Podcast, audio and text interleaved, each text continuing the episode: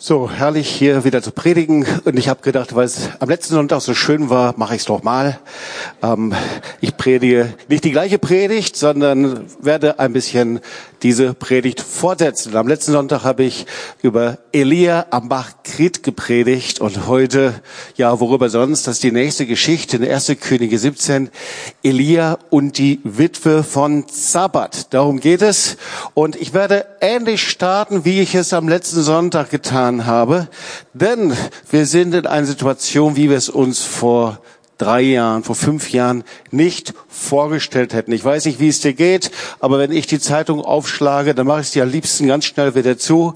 So düstere Zukunftsvorhersagen, speziell über den Herbst, über die Energieversorgung, Gasknappheit, die Preise explodieren, dann kommt noch Corona hinzu und spätestens dann, dann würde ich am liebsten die Zeitung wieder zumachen. Mache ich nicht, aber ich glaube, so geht es sehr vielen und denke, es ist sehr gut zu wissen, Gott ist gut und der Herr lehrt uns, wie wir in dieser Zeit uns bewegen können. Und darum geht es eigentlich. So, die Versorgung Gottes ist kein Selbstläufer und das müssen wir wissen. Wir müssen verstehen, wie wir in dieser Zeit so leben können, dass der Herr uns segnen kann. So ein paar Schlagzeilen. Experten sehen Knappheit als neuen Megatrend. Jeder vierte Deutsche wird in die Energiearmut rutschen. In Zukunft müssen mehr als zehn Prozent des Nettoeinkommens für Energie aufgewendet werden und so weiter und so weiter. Oh, wow. Wow, Herr, wie können wir in dieser Zeit uns so bewegen, dass wir im Glauben unterwegs sind und gleichzeitig erleben, wie der Herr seinen mächtigen Arm bewegt. Ich glaube an einen Gott der Wunder, du auch. Und ich glaube, dass gerade in Zeit von Krisen und gerade in Zeit von Knappheit der Herr besonders seinen Arm bewegt, aber wir müssen lernen, wie das geschieht. Und so lesen wir in der Bibel, wir leben in der Zeit des Elia. So, Ahab und Isabel stehen für eine Ära der sexuellen Unmoral, Götzenanbetung und Rebellion gegen den Schöpfer. Auch darüber habe ich am letzten Sonntag gepredigt. Und die Bibel sagt nicht umsonst, dass wir in der letzten Zeit wieder in dieser Zeit des Elia leben. Deswegen lohnt es sich, sich mit Elia zu beschäftigen. So, was ist das Vermächtnis des Propheten Elia? Ich habe über den Bach Krit gepredigt, über diesen tiefen Einschnitt, diese Zäsur, die es in unserem Leben so oft gibt. Und gleichzeitig steht der Bachkrit für den Ort der Einschränkung, den Ort der Knappheit. Und ich predigte darüber, dass der Bachkrit auch für die übernatürliche Versorgung Gottes steht, die manchmal ganz anders ist, als wir es uns vorstellen. Ähm, so, wir erinnern uns an die Raben, die nach jüdischem Verständnis unreine Tiere sind und dann mit einem Stückchen Brot und Fleisch in Schnabel. Das war nicht unbedingt das, wie sich Elia das vorgestellt hat. Und Bachkrit, auch darüber habe ich gepredigt, ist der Ort der verborgenen persönlichen Beziehung zu Gott. Das heißt, das, was wir in der persönlichen, verborgenen Beziehung zu Jesus leben, das macht den Unterschied. Nicht das, was wir nach außen darstellen, sondern unsere persönliche Liebesbeziehung zum Herrn. Aber was ist, wenn der Bach vertrocknet? Und so war es beim Elia. Er saß da und er hatte sich gerade so an die guten Dinge gewöhnt. An diesen Bach und an die Versorgung. Und so geht's uns auch oft. Wir gewöhnen uns daran. Wir lieben die Dinge, wie sie sind. Wir verstehen Gesetzmäßigkeiten und denken so, jetzt habe ich meine Sicherheit darin. Und dann auf einmal wird alles anders. Und so war es eben auch bei Elia.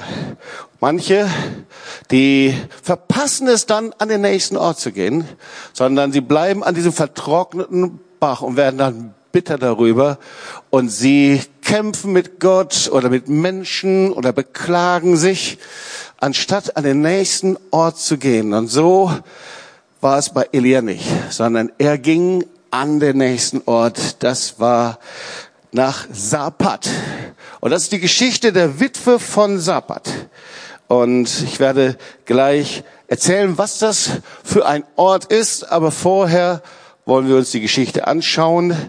Die Predigt heißt, das Öl wird nie versiegen.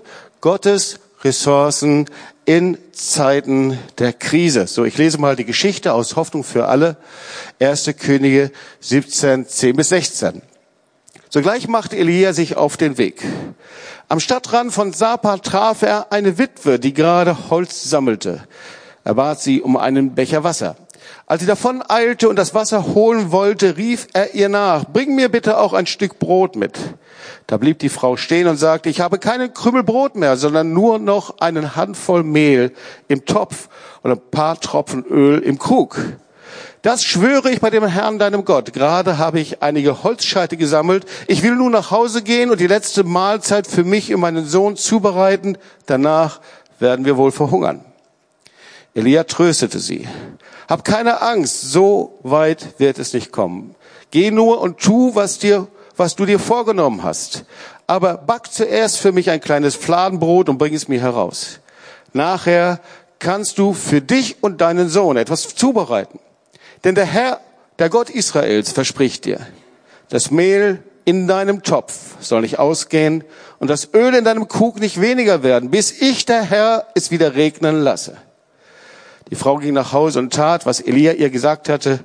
Und tatsächlich hatten Elia, die Frau und ihr Sohn Tag für Tag genug zu essen. Mehl und Öl gingen nicht aus, genau wie der Herr es durch Elia angekündigt hatte. So der Herr sendet Elia an einen Ort nach Sapat. So vorher war er am Bach Krit. Bach Krit ist also östlich des Jordans und von dort aus der Weg nach Sapat, das war auch Sidon. Sidon, das war direkt an der libanesischen Grünze, an der, direkt an der libanesischen Küste. Und Sapat war die Heimatstadt Isabels. Es war einer der okkultesten und finstersten Orte der damaligen Zeit. Also der Prophet sollte von diesem Ort, von diesem Bachkrit an eine, in eine Stadt gehen, die heidnisch war, in der es Götzenanbetung gab und er sollte dann auch noch von einer heidnischen Witwe versorgt werden. Eigentlich heidnisch-phönizisch können wir auch nachlesen. Das war schon fast schlimmer, als von den Raben versorgt zu werden. Also, Herr, hast du da irgendeinen Fehler gemacht? Warum schickst du in dieser Zeit der Krise Elia an einen der finstersten und dunkelsten Orte der damaligen Zeit? Sasapat heißt in der Übersetzung Läuterung. So musste also Elia nach einem Jahr der Einschränkung, der Beschränkung, musste er an den Ort der Läuterung gehen. Etwas läutern bedeutet Edelmetall wird so lange erhitzt und geschmolzen, bis es von den letzten Schmutzbestandteilen getrennt wird. Also, so war das. Elia, ich weiß nicht, wie deine Zukunftsaussichten sind, aber dieser Ort scheint nicht besser zu sein als der vorher, ein Ort der Läuterung.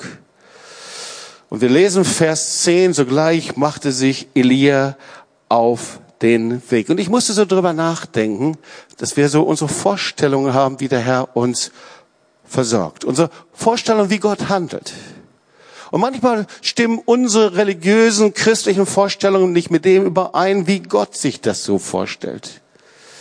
So, weißt du, der Herr erwählt sich Menschen, mit denen wir sehr oft gar nicht rechnen. Er beauftragt Menschen, die in kein religiöses Schema irgendwie passen. Der Herr gebraucht unheilige Menschen, der Herr gebraucht kaputte Menschen, der Herr gebraucht zerbrochene Menschen, der Herr gebraucht dich und mich, der Herr gebraucht den Nachbarn um die Ecke, wo auch immer. Weißt du, der Herr ist nicht beschränkt auf fromme Menschen, sondern das Wort Gottes sagt, er lenkt die Menschenherzen wie Wasserbäche und so auch das Herz der Witwe. Das ist eine gute Botschaft, ihr Lieben. So, er benutzte Nebukadnezar, um das Volk Israel zu befreien. Er berief die Heiden, das Evangelium in die Welt zu tragen. Und Gott arbeitet immer auf beiden Seiten. So, das Treffen von Elia und der Witwe, das war kein Zufall. Und vielleicht ist es so, dass die Menschen, die dir am meisten Mühe machen, von Gott gerade gebraucht werden, um etwas mit dir und mir zu machen. Nehmen wir mal dieses alte Wort, zu läutern, zu reinigen, etwas zu ändern, zu segnen. Und wir laufen so auf weg vor den Dingen. Und so schauen wir uns dieses seltsame Gespräch an zwischen Elia und der Witwe. So, sie treffen sich. Und Gott sagte zu Elia, ich habe einer Witwe den Auftrag gegeben, dich zu versorgen. So, das hebräische Wort für Auftrag, das heißt Sirpa. Und das heißt wirklich befehlen, anordnen, gebieten. Und ich weiß nicht, wie das geschehen ist. Ich habe bis dahin immer gedacht, dass die Witwe nichts von Elia wusste. Dass sie völlig überrascht war, als sie Elia sah. Aber das war gar nicht so sondern die Witwe wusste genau Bescheid. Ich weiß nicht, wie das geschehen ist. Gott hat sehr viele Möglichkeiten, ob das über Träume ist, Visionen, ob die Witwe eine hörbare Stimme gehört hat, keine Ahnung. Aber auf jeden Fall wusste sie, als Elia sie um Wasser bat, sie wusste ganz genau, wer das war und worum es ging. Und so trifft also dieser durstige jüdische Prophet auf die phönizische Götzenanbeterin und Witwe. Und beide haben was gemeinsam. Sie sind in dieser Krise und dieser Hungersnot dem Tod näher als zum Leben. Der Prophet ist völlig durstig, halb verdurstet, er braucht Wasser. Die Witwe und der Sohn, sie wissen, das ist die letzte Mahlzeit, die wir uns zubereiten. Und danach haben wir keinerlei Möglichkeit mehr, uns weiter zu versorgen. Sehr wahrscheinlich hatten sie all ihre Ressourcen aufgebraucht, hatten alles verkauft, hatten keinen Besitz mehr. Sie brauchten mehr denn je irgendein Eingreifen Gottes. Beide brauchten ein Wunder vom Himmel. Und schaut mal, hätten sie die Prinzipien Gottes über seine Ressourcen, über die himmlischen Ressourcen nicht gelernt, dann hätten sie nicht überlebt. Hätten sie sich von etwas anderem leiten lassen, zum Beispiel ihre Gefühle und sagt, mit der will ich nicht, oder aber ihre Verletzungen, ihren Emotionen, hätten sie sich von ihrem Ego leiten lassen, hätten beide nicht überlebt. Und das Wunder wäre nicht passiert. Und ich frage mich, wenn du jetzt an Elias Stelle gewesen wärst, wie du reagiert hättest. Ich weiß ja wahrscheinlich, was ich gemacht hätte. Ich hätte mit Gott diskutiert. Das habe ich auch sehr, sehr oft, immer wieder. Schau mal, Elia sah die Witwe und du konntest ihr sicherlich ansehen, wie sie aussah. Eine verhungernde Witwe, die kam nicht daher wie ein blühendes Leben. Und Elia sah sie und ich frage mich, ob er vielleicht innerlich argumentiert hat mit Gott. Zum Beispiel, das kann man doch der Witwe jetzt nicht zumuten, oder? Jetzt sie um etwas zu bitten, ich kann ihr nicht zur Last fallen. Das sind doch alles diese Gedanken, die wir haben. Oder ich will nicht eine zusätzliche Bürde sein. Oder die Witwe, die wird niemals für mich sorgen können. Aber Elia war anders. Das sind so Gedanken, die wir so oft haben. Elia war anders. Schau mal, Elia hatte gelernt, Gottes Wort vollkommen zu vertrauen. Und er gehorchte einfach Gott, so wie er es gesagt hatte, auch wenn er das Wort nicht versteht. Und so ist das manchmal mit Gott. Es ist sehr eigentümlich, wenn er redet. Wir verstehen oft nicht, warum er das so sagt. Und so war das auch beim Abraham, Römer 4, Vers 20. Da steht, er zweifelte nicht an der Verheißung Gottes durch Unglauben, sondern wurde stark im Glauben und gab Gott die Ehre und wusste auf aller Gewissste, was Gott verheißt, das kann er auch tun.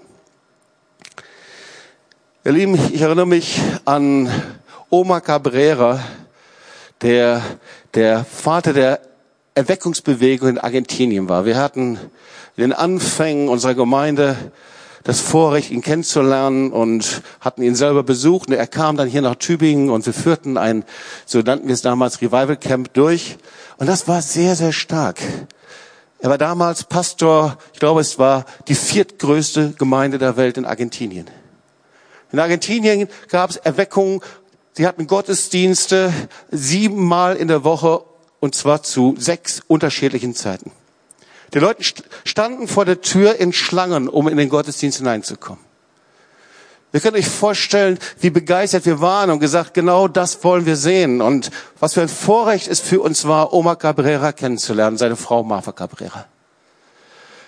Und ich erinnere mich, wie er einmal davon erzählte, wie seine Gemeinde gesegnet ist mit Geschäftsleuten, Unternehmern, Menschen, die wirklich erfolgreich waren. Und wir fragten ihn, Oma, wie haben die sich bekehrt? Und er sagte, nein, nein, so war es nicht sondern sie waren von Anfang an bei uns in der Gemeinde mit dabei. Und es waren arme Leute. Aber sie, sie haben etwas gelernt über die himmlischen Ressourcen und wie man lebt, um diese himmlischen Ressourcen zu empfangen. Und dann erzählt er uns die Geschichte von den Anfängen seiner Erweckungsbewegung. In den Anfängen war es so, dass die Menschen sehr arm waren in seiner Gemeinde, so arm, dass sie nicht in seinen Gottesdienst kommen konnten. Und so mieteten sie einen Bus und sie packten die Menschen da ein und sie brachten sie in den Gottesdiensten. Und in einem der Gottesdienste, den wollte er schon abschließen, da ermahnte ihn der Heilige Geist und sagte, Oma, du hast doch was vergessen. Das Opfer, du hast das Opfer vergessen. Und Oma argumentierte mit Gott und sagte, Herr, siehst du nicht, wie arm die Menschen sind? Das kann ich doch nicht tun, dass sie ein Opfer geben. Und dann sagte der Herr zu ihm, so erzählte er, willst du mich mit deinem Unglauben daran hindern, dass ich sie segnen kann? Und der Herr lehrte ihn das Prinzip der Ernte und der Versorgung von der Witwe von Zapat. Und die Menschen, die angefangen haben, treu zu geben und zu säen und zu segnen, er sagte, das sind die Menschen, die heute bei uns Geschäftsleute sind. Das sind diejenigen, die Gott gesegnet hat, die Gott hochgehoben hat. Er, zählt, er zeigt uns einen Mann, der Busunternehmer war. Und er konnte uns sehr viele Geschichten erzählen. Zu Vers 13, Elia sprach zu ihr, Fürchte dich nicht, geh hin und mach es, wie du gesagt hast. Doch bereite mir davon zuerst einen kleinen Brotfladen und bring ihn mir heraus. Dir aber und deinem Sohn sollst du danach etwas machen. Das war ein sehr seltsames Gespräch. So, Elia sagt zu Witwe, bring mir einen Becher Wasser. Ich stelle mir das vor und sie eilt gerade, will diesen Becher Wasser bringen, sagte, bring mir bitte ein Stück Brot. Und ich stelle mir vor, die Witwe, wie die Witwe zu Elia sagt, du hast keine Ahnung, wie es mir geht. Ich habe nichts, ich habe etwas Mehl, ein paar Tropfen Öl im Krug. Weißt du, unsere Ressourcen sind wirklich aufgebraucht. Das Ende der Fahnenstange. Wir werden wohl verhungern. Wir kennen diese Geschichte. Und so gibt Elia der Witwe einige merkwürdige Anweisung. Er lehrt sie, wie sie die Ressourcen des Himmels empfangen können. Das erste, er fordert sie auf, sich keine Sorgen zu machen. Und das finde ich schon ein bisschen merkwürdig, ehrlich gesagt. Also, um dir das so ein bisschen zu zeigen, ähm, ich glaube, jeder Mensch, der sich schon mal irgendwie Sorgen gemacht hat, gibt es hier einige, sehr wahrscheinlich gibt es in der Gemeinde schon einige. Wenn dann jemand zu dir hinkommt und sagt, ach, mach dir keine Sorgen, ist das ungeheuer hilfreich, oder? Das ist eine ganz tiefe geistliche Bitte. Da wird nichts passieren. Du wirst höchstens vielleicht ärgerlich sein. Mach dir keine Sorgen. Aber schau mal, Elia erwähnt das trotzdem, weil Sorgen sind der Glaubenskiller Nummer eins. 1. Petrus 5, Vers 7. Alle eure Sorgen werft auf ihn, denn er sorgt für euch. Philippa 4, Vers 6. Sorgt euch um nichts, sondern in allen Dingen lasst eure Bitten in Gebet und Flehen mit Dank sagen, vor Gott kundwerden. Sorgen sind der Glaubenskiller Nummer eins, aber das hilft noch nicht so sehr weiter. Deswegen lehrt er die Witwe das Gesetz von Saat und Ernte. Jetzt weiß ich gerade Gottesdienstbesucher hier in der TOS-Gemeinde, sie hören immer wieder Predigten kurz vor dem Opfer. Und manchmal werden wir auch verdächtig und sagen, warum eigentlich immer wieder Predigten vor einem Opfer? Wir sollen motiviert werden, möglichst viel zu geben. Nein, darum geht es überhaupt gar nicht. Wir haben von unserem Freund Oma Cabrera, unserem Freund in Lateinamerika gelernt, dass ein Opfer aus Glauben heraus, aus Liebe heraus, den Himmel öffnet für die himmlischen Ressourcen. Und so war das bei Elia. Elia lehrt jetzt die Witwe über das Gesetz von Saat und Ernte. Schau mal, der Herr hatte ja zu der Witwe schon längst gesprochen. Er musste sie ja gar nicht mehr überzeugen. Gott hatte ja schon ihr den Befehl gegeben. Gott hatte schon zu ihr gesagt, versorge Elia. Und was sie verstand war, dass Elia berufen und gesalbt war und sie wusste trotzdem nicht, wie kann ich's machen? Schau mal, die Witwe hatte keinerlei Voraussetzungen. Die Witwe lebte in einer Zeit von Knappheit und vom Mangel. Die Witwe brauchte genauso die Ressourcen des Himmels. Ihr Lieben, es ist so leicht, etwas zu geben und weiterzugeben, wenn ich wohl versorgt bin, wenn ich mein Girokonto habe, wenn ich mein regelmäßiges Einkommen habe, wenn die Kohle da ist, wenn ich weiß, woher es kommt. Aber wenn du in Knappheit bist, wenn das Geld nicht mehr da ist, wenn die Dinge nicht mehr funktionieren, dann bist du abhängig. Und so Freunde aus Ukraine, denke ich, die können sehr viel davon erzählen. Die Versorgung Gottes wird auf einmal existenziell, wenn du nichts mehr hast. Aber die Versorgung Gottes ist gar nicht so wesentlich, wenn du hast. Und deswegen setzt sie auf das Wort Gottes. Sie kann gar nicht auf ihre Ressourcen bauen. Sie setzt darauf, Gott zu vertrauen. Das zu tun, worum Gott sie bittet. Sie hört auf, innerlich zu argumentieren, zu kämpfen. Und so steht Elia vor ihr und sie sagt etwas sehr Ungewöhnliches. Elia, gib mir zuerst. Nimm das, was du hast und gib es zuerst. Und er lehrte sie über das geistliche Gesetz des Gebens.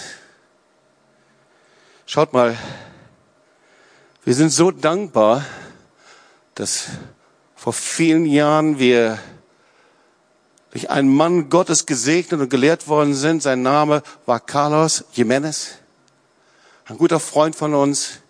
Er war Bibellehrer, Evangelist in Kolumbien. Dann brachte der Herr ihn nach Amerika. Und er lehrte uns über dieses Gesetz des Gebens. Ihr Lieben, das ist zentral. Da hat Jesus selber drüber gesprochen. Das ist nicht das Wort von Prosperity Teacher sondern eine geistliche Grundlage, die Jesus selber gegeben hat. Lukas 6, Vers 38. Gebt, so wird euch gegeben. Ein volles, gedrücktes, gerütteltes und überfließendes Maß wird man in euren Schoß geben. Denn eben mit dem Maß, mit dem ihr messt, wird man euch zumessen. Und jetzt fällt die Witwe eine Entscheidung. Es ist die Entscheidung, ich setze mein ganzes Vertrauen auf Gott. Ich werfe mein Vertrauen auf Gott. Ich richte es auf ihn aus. Ich werde es tun. Ich weiß nicht, was das bedeutet. Aber in einem Akt des Glaubens und der Verzweiflung entschied sie sich, sich in die Hände Gottes zu werfen. Und so nimmt sie das letzte Mehl und den letzten Tropfen Öl, gießt sie da hinein. Und während sie es zubereitet, so stelle ich mir vor, sieht sie ihren hungrigen Sohn. Schau mal, sie gibt nicht aus ihrem Überfluss, es ist so leicht, aus dem Überfluss zu geben, sondern sie gibt aus ihrem Mangel heraus. Und das ist das, was Gott ehrt, ihr Lieben. Wir denken, dass wir erst Überfluss haben müssen, um geben zu können. Aber bei Gott ist es anders. Schau mal, sie gab nicht, um mehr zu bekommen, sondern sie gab, weil sie Gottes Wort mehr vertraute als ihren eigenen Möglichkeiten. Und manchmal ist das so. Manchmal bittet der Herr uns um eine Saat in der Wüste. Eine Glaubenssaat. Ich erinnere mich, wie wir ab und zu in Situationen waren, in denen es finanziell uns überhaupt gar nicht gut ging. Und so war es einmal, wir zogen um, wir hatten auf einmal ein Haus gemietet, aber wir hatten kein Geld mehr für den Brennstoff, für die Heizung. Und Gott sei Dank hatten wir eine Heizung in diesem Haus, in dem man Holz reinschütten konnte und Öl rein, nee, Öl nicht, Holz und Kohle reinschütten konnte. Aber wir hatten kein Geld, um irgendwo anzurufen und zu sagen, so, die nächste Fuhre, Kohle zum Beispiel, soll uns geschickt werden. Und so fingen wir an zu beten. Und Gott versorgte uns. Wir bekamen das Geschenk, Holz und noch mehr Holz. Und so einen ganzen Winter heizten wir mit diesem Holz. Das ganze Haus roch sehr gut nach Holz. Aber Carlos lehrte uns in dieser Zeit, Manchmal gibt es ein Glaubenssaat in der Wüste. Manchmal sind wir in Wüstenzeiten, in Mangelzeiten. Und da ist so wichtig, dass wir verstehen, wie wir den Himmel öffnen und wie wir das Richtige tun, damit der Herr den Himmel öffnen kann. Wir wollten wie die Witwe das Versorgungswunder sehen. Denn der Herr, der Gott Israels, verspricht dir. Was für ein herrliches Wort. Das Mehl in deinem Topf soll nicht ausgehen und das Öl in deinem Krug nicht weniger werden. Und so kratzen wir zusammen. Wir gaben das, was wir hatten, in das Reich Gottes und noch mehr. Wir lernten das geistliche Prinzip des Gebens kennen. Und ihr Lieben, als wir das angefangen haben, in diesem Lebensstil zu leben, hat der Herr uns überreich versorgt bis in die heutige Zeit. Der Lebensstil des Gebens ist mehr als Zehnte, ist mehr als ab und zu ein Opfer, sondern ist ein Lebensstil, das das Geben, mein freiwilliges Geben, ja, wohlgemerkt, mein Geben aus der Liebe zum Herrn, aus dem Mangel heraus, so gesegnet ist, weil der Herr da den Himmel öffnet. Also, ihr Lieben, die Witwe verwandelte ihre Sorge in einen Lebensstil des Gebens. Verwandle deine Sorgen in einen Lebensstil des Gebens. Manchmal ist es nur das weniger, was du hast. Gott misst nicht die Höhe der Summe, sondern Gott misst die Bereitschaft unseres Herzens. Also die Witwe bug ihm ein kleines Brot und ja, vielleicht sah der Sohn Elia zu, wie er das Brot aß. Der Sohn hatte Hunger. Und schließlich war Mehl und Öl waren aufgebraucht und dann waren beide Töpfe leer und ich stelle mir vor, wie sie sich in das Bett hineinlegten und übernachteten und die Witwe darüber, darüber nachdachte, was am nächsten Morgen sein wird. Und sie schaute morgens in den Mehltopf und da war neues Öl, neues Mehl. Und sie schaute in den Krug und da war neues und frisches Öl. Aber sie musste jedes Mal den Mehltopf leeren und den Ölkrug leeren. Und jeden Tag stellt sich die Frage neu, wird Gott uns versorgen? Jeden Tag wieder die Sorge, der Gedanke. Aber jeden Tag neu, wenn sie gegeben hat, da wuchs ihr Glaube und ihr Glaube wuchs und wurde mehr und mehr. Weißt du, der Herr gebrauchte die Witwe nicht aufgrund ihres Reichtums, sondern aufgrund ihres Vertrauens. Wie sieht das mit deinem Vertrauen aus? Es ist so leicht zu vertrauen, wenn wir in einer geschützten Umgebung sind. Aber ganz anders, wenn uns auf einmal der Boden unter den Füßen weggezogen wird. Wie ist das mit deinem Vertrauen? Manchmal ist es so, dass wir in so einer Art Misstrauenszustand sind und dann sind wir misstrauisch gegen Gott, misstrauisch gegen Menschen und diese Haltung des Misstrauens ist etwas, was wie ein, eine innere Bastion ist, in dem wir nicht bereit sind, das zu empfangen, was Gott eigentlich für uns hat. Im letzten Gottesdienst waren viele hier vorne, die ihr Misstrauen Gott gegeben haben, gesagt haben, Herr, ich werfe mich ganz neu in deine Hand. Ich möchte ganz neu vertrauen, gerade auch in Zeiten von Krisen und von Mangel. Die Frage ist, wie können wir lernen, von Gott und seiner Versorgung abhängig zu sein? Und ich komme noch zu einem weiteren Punkt, ihr Lieben. Ist doch interessant. Elia wird von dieser Witwe versorgt. Und irgendwie scheint diese Witwe unterm Dach eine Prophetenkammer gehabt zu haben. Auf jeden Fall wurde sie zu einer Prophetenkammer und Elia zog da ein. Schau mal, Elia war ein alleinstehender Mann. Und auf einmal hatte dieser einsame Prophet eine Schwester und einen geistlichen Sohn.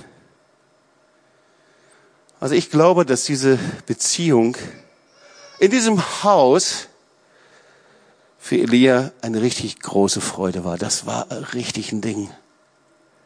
Da sitzt er, so stelle ich mir das vor, in seinem Prophetenmantel. Und der Sohn der Witwe, der hat gesehen, wie Tag um Tag Gott Wunder tut.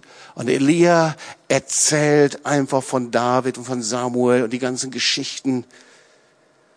Und dann hören die Mutter und der Sohn, wie Elia oben in der Prophetenkammer betet und das Haus wird erfüllt von der Gegenwart Gottes. Und Lieben, es gibt eine jüdische Überlieferung, die sagt, man weiß nicht, ob das stimmt, aber mir gefällt dieser Gedanke, dass der Sohn der Witwe von Zapat schließlich der Prophet Jona war. Ich weiß nicht, ob das so war. Es könnte auch sein, dass er hinterher zum Diener Elias wurde.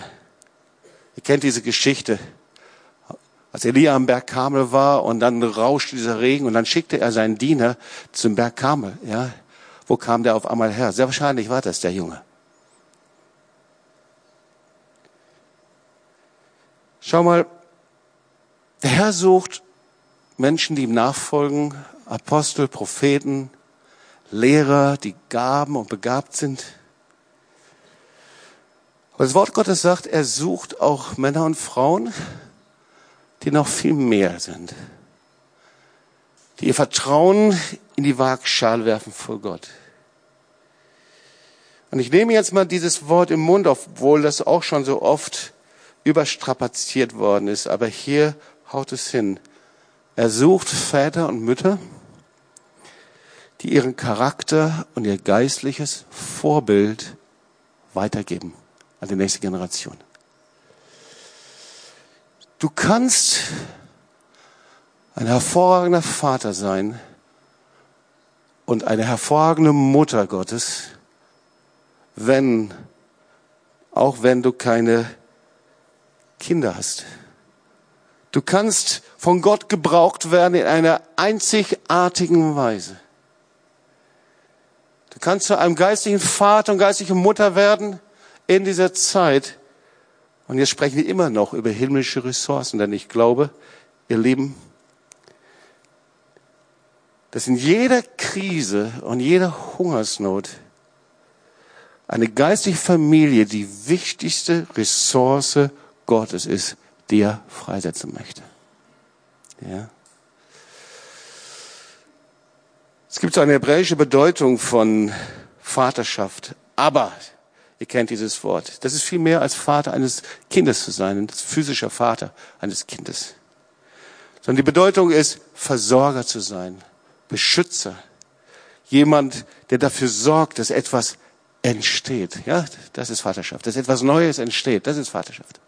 Ja, aus den Gaben etwas besteht oder aus dem Leben sich etwas entwickelt. Und jetzt komme ich zu dem Punkt. Weißt du, Elia war nicht zwei Jahre lang an diesem finsteren Ort und einfach nur morgens und abends zu essen.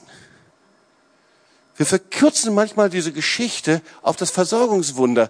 Das war ein Nebenprodukt. Elia blieb an diesem Ort versteckt in dieser Zeit der Hungersnot. Aber er lernte in zwei Jahren, was es heißt, mit anderen Menschen zusammenzuleben. Da war dieser einsame Einzelgänger, dieser haarige Prophet vom Bachkrit. Und jetzt lebte er in seiner Prophetenkammer und hatte Verantwortung. Jetzt wurde sein Charakter geformt. Und während sein Charakter geformt war, bereitet der Herr ihn auf die wichtigste Aufgabe seines Lebens vor, nämlich Elisa, den Prophetenjünger an die Hand zu nehmen, zu formen und in seine Berufung hineinzubringen. So Gott reinigte ihn in dieser Hungersnot. Gott bereitete ihn vor. In dieser Verborgenheit. Und ihr Lieben, ich komme langsam zum Ende der Predigt. Ich bin davon überzeugt, ich habe es gerade schon gesagt, dass eine Krise und Hungersnot, dass in solchen Zeiten eine geistliche Familie die wichtigste Ressource Gottes ist. Und dazu gehört zuerst deine eigene Familie. Das ist doch selbstverständlich. Eine Familie, die Gott kennt und ihm nachfolgt. Aber darauf ist es nicht begrenzt. Was machen all die Menschen, die keine Familie haben? All die Menschen, die alleine leben? Alle Menschen, die einsam sind, so wie vielleicht der Prophet Elia gewesen ist? Wir haben das erlebt in der Corona-Zeit, wie schwierig das ist in diesen Lockdowns. Eine Familie, eine geistige Familie, wichtigste Ressource in Zeiten von Hungersnot und Krisen. Deswegen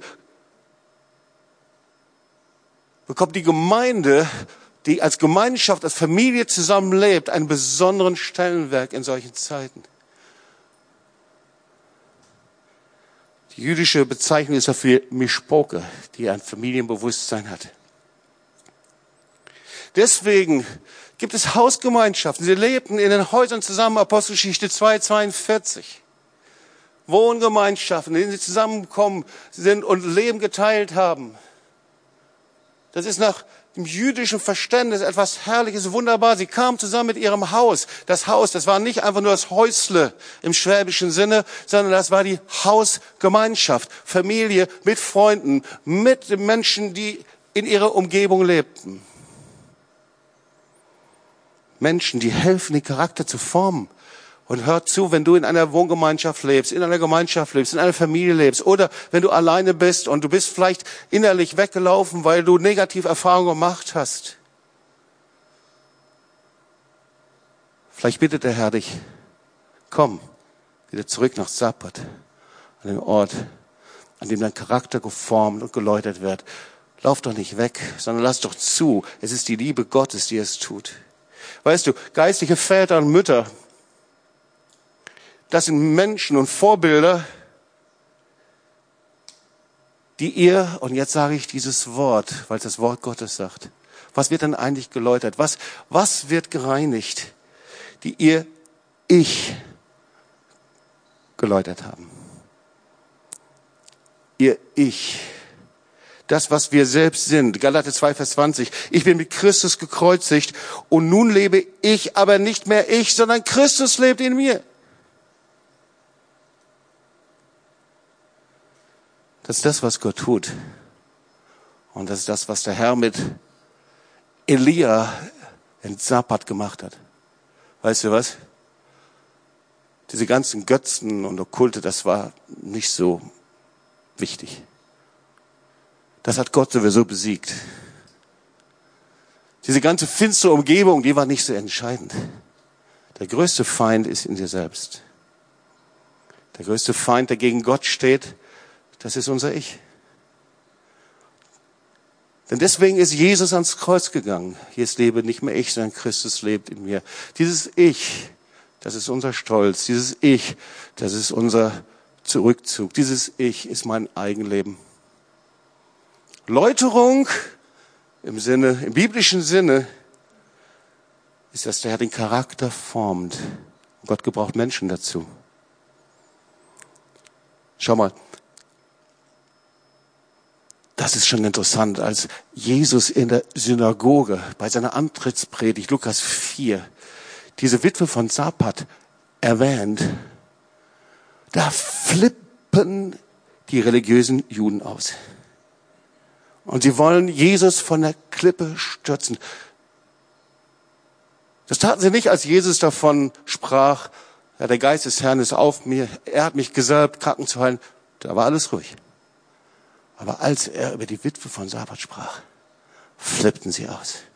Und ich möchte dich fragen, bist du bereit, dich von Gott an diesen Ort der Läuterung bringen zu lassen? Altes Wort.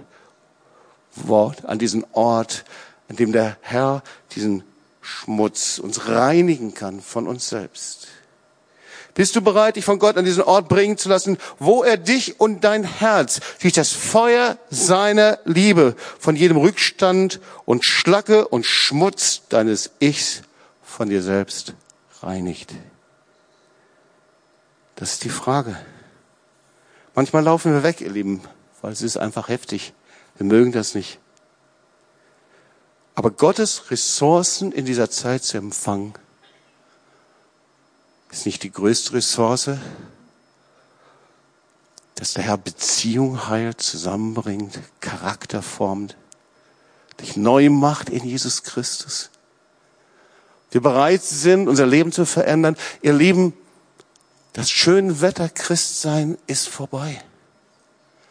Es ist die Zeit, in der der Herr uns fragt, wie leben wir in dieser Zeit? Sind wir Licht?